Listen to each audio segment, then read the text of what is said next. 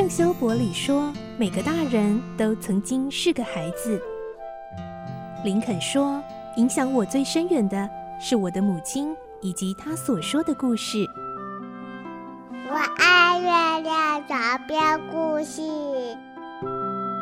晚安，月亮床边故事。小青姐姐邀请每一位大孩子、小孩子一起听故事，不管多忙，也要和你一起听故事。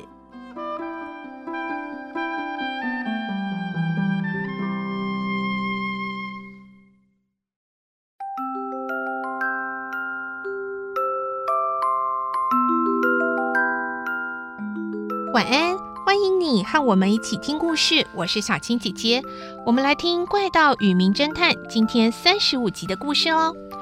我们会听到啊，福尔摩斯跟罗平的过招告一段落了，算是福尔摩斯胜利喽。不过呢，罗平最后也成功逃脱，并没有被捕入狱。而在福尔摩斯回到英国之后，过着平淡的生活。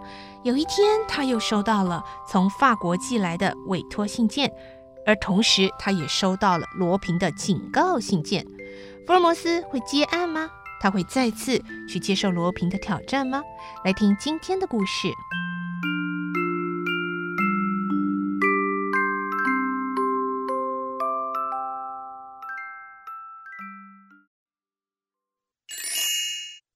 怪盗与名侦探》三十五集：罗平的战帖。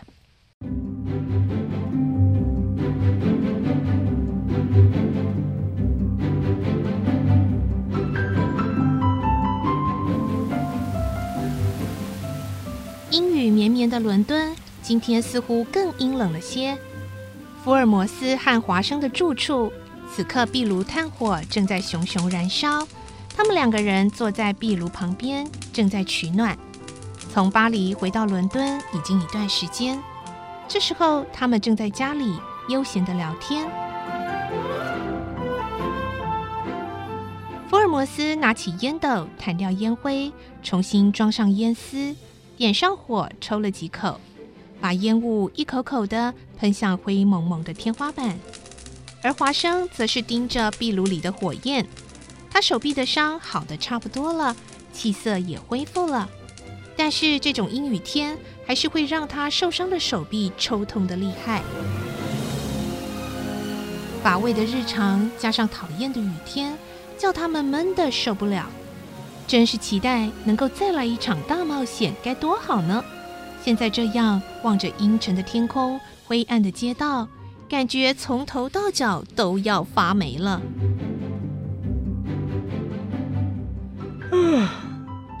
福尔摩斯啊，什么时候才会又有案子啊？现在这样，真是英雄无用武之地。福尔摩斯仍然没有回话，继续抽着烟斗。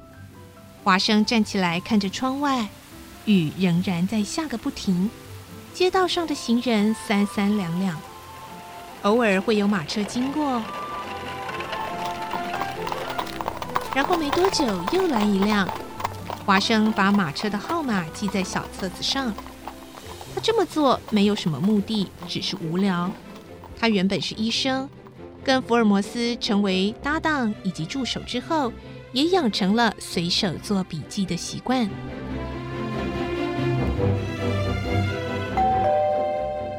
这时候门铃响了，我猜是邮差。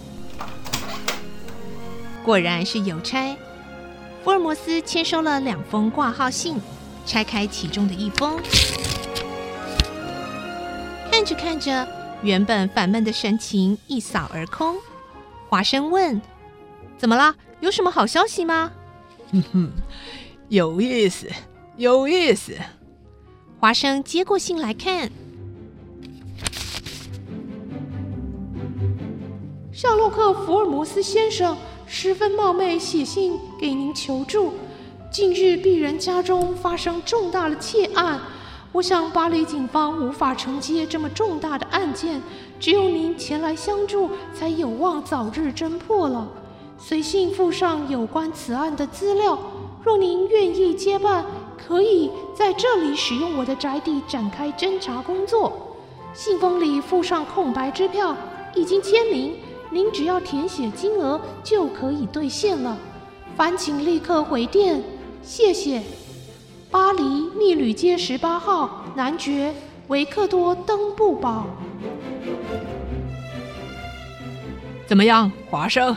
我们又能去巴黎了。上次跟罗平过招之后，就没机会再去。唉，要把握这次机会。哎，这张支票啊，我并不需要。摩斯说完，把支票撕成碎片，丢进垃圾桶。接着拆开另一封信，他一看信就开始皱眉头，看完之后竟然把信揉成一团，狠狠扔在地上。哼！怎么了？华生捡起来，把信摊开一看，原来是罗平写来的信。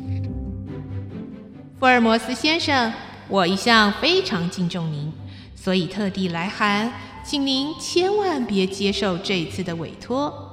要是您执意插手，事情只会越来越糟。您的任何努力只会沦为笑话，甚至毁了一世英名。衷心希望您接受我的忠告，留在家中温暖的火炉边吧，享受平静安稳的日子。对了，请代我向华生先生问好，敬祝平安。亚森·罗平，又是罗平啊！对，呵，登不堡男爵委托的案子肯定是他犯的。然后他料到男爵会委托我侦办，故意寄来这封信。他一定是又怕你去坏了他的好事。不，没那么简单。他表面上劝我们别插手，其实是激将法。打算引诱我到法国再战一场，他根本没把我放在眼里，所以才会写这种瞧不起人的信。换句话说，这就是战帖。我绝对不会未战先败。上次我从他手中拿回了蓝钻，也许罗平想要这次能够血耻一番呢。福尔摩斯马上叫仆人准备行李。华生问：“要马上出发了吗？”嗯，与其说是答应登布堡男爵去侦办，还不如说是要再去跟罗平过招吧。没错，福尔摩斯，我也要去。不行，你的伤还没完全复原呢，万一另一只手臂又去受伤了，可怎么办呢？不行，我真的要去了。无论多么危险，我相信一定能够化险为夷。呃，好吧，那就一起去吧。我们动作得快一点了，这样子车子开快一点，可以赶得上开往多佛港的快车。对了，男爵寄来的资料要带吗？就放在那吧。那要不要回电给男爵说我们要过去了呢？不必，那等于也告诉罗平我们要应战了。